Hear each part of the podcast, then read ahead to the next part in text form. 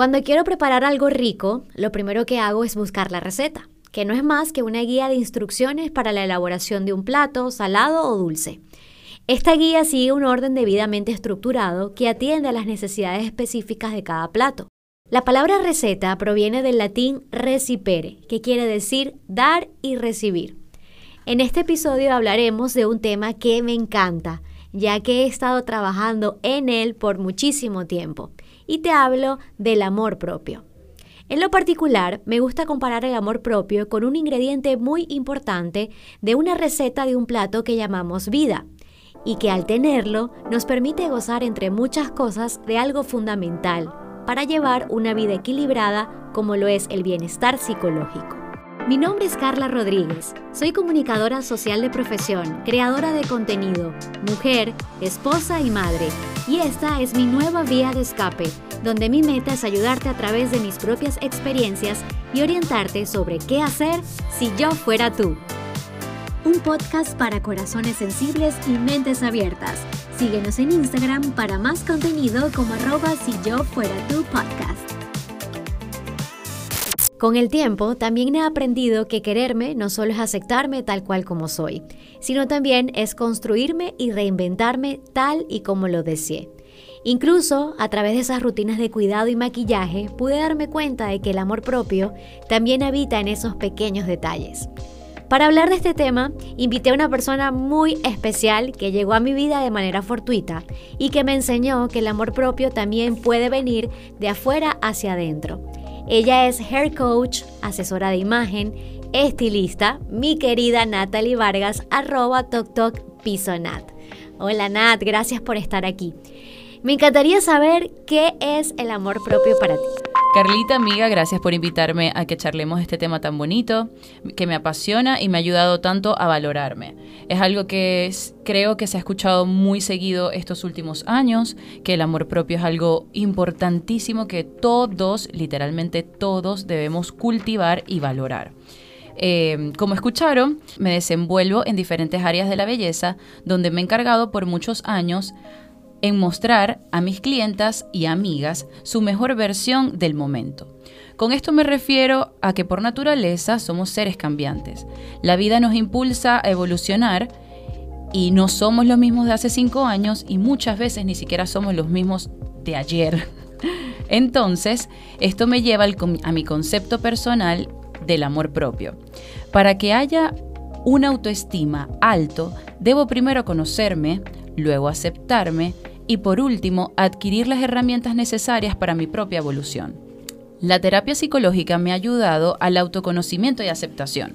Esto lo digo desde mi punto de vista. Me gustaría narrar eh, mi historia como yo me he aprendido a amar y por ende puedo dar amor.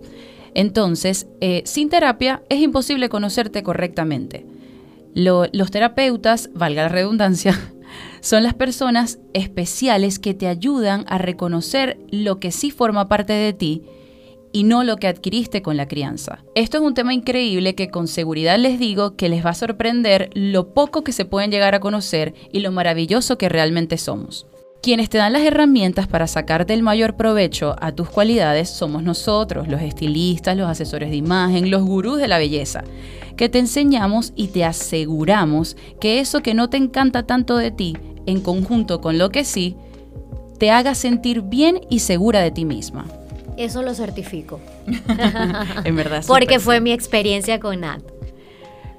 Con respecto a la pregunta que me hiciste de si es correcto asociar belleza física con amor propio, te diría que no.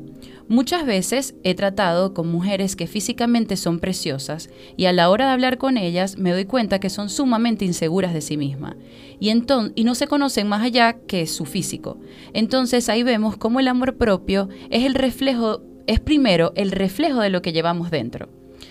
En esto, a esto también le agrego que la belleza física es muy subjetiva y es, y así como existe tanta variedad en que está la delgada, la curvilínea, la pelirroja, la morena, la rubia, es imposible encerrarnos a todos en un tipo de cuerpo que sea el ejemplo de la belleza, sin aceptar que lo que es bello para ti, para otro no lo es. En cambio, cuando hablamos de amor propio, sí podríamos señalar y decir que, por ejemplo, este grupo que está acá, tú y yo, estamos en un proceso de autoconocimiento, aceptándonos y poco a poco nos hemos aprendido a amar tal cual como somos. ¿Y por qué? Porque somos, no somos las mismas del año pasado, estamos cumpliendo nuestros sueños y trabajamos diariamente en la, en la imagen que representamos. Estamos seguras de nosotras mismas la mayor parte del tiempo. Aunque no lo creas, dar pequeños pasos te puede llevar a grandes cosas como cuando tienes una planta en casa y la riegas, la cuidas, le hablas para que crezca y dé flores o frutos. Asimismo debemos cultivar el amor propio, paso a paso, regándolo y cuidándolo. ¿Estás de acuerdo, Nat? ¿Cómo cultivarías tú el amor propio? Hablando desde mi experiencia, puedo decirte que tengo dos reglas claves para mantener mi autoestima alto.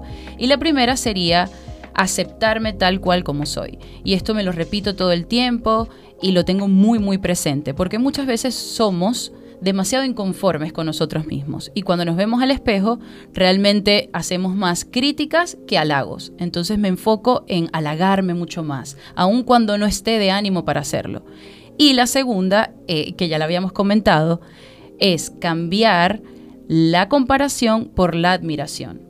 Esas serían mis dos reglas principales, pero luego tengo estas que de verdad las, he aprendido últimamente y las quiero llevar conmigo para siempre, que, sería estudiar e involucrarme más en los temas que me apasionan. Eso me hace sentir más segura de mí misma porque entre más aprendo, más creo en mí. Entonces te recomendaría que busques sin parar el propósito de tu vida y te enfoques en aprender todo aquello que te gusta. Por ejemplo, yo todos los días intento aprender algo sobre crecimiento personal, educación financiera, técnicas de maquillaje, moda y educación respetuosa. Esos son mis temas top que me encantan y saber sobre ello me, me hace sentir capaz de lograr todo lo que quiero porque a veces la limitación no está en lo que no tienes, sino en lo que no crees que puede ser.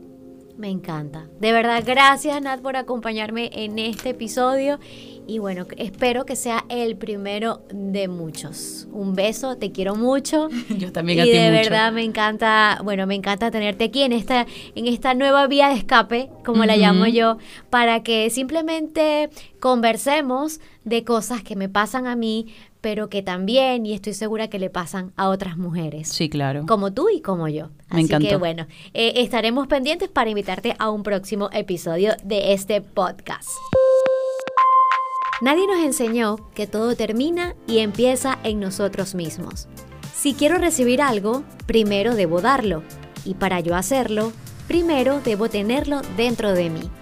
Por eso, si yo fuera tú, Valoraría mis fortalezas, cualidades e incluso los aspectos negativos y áreas de mejora. Escogería con quién relacionarme, ya que mantener relaciones saludables ayuda a que nuestro amor propio aumente. Practicaría el autocuidado en los diferentes aspectos de mi vida, el intelectual, espiritual, corporal y emocional. Evitaría las comparaciones porque simplemente no hay nadie igual que tú. Será hasta una próxima oportunidad. 再见。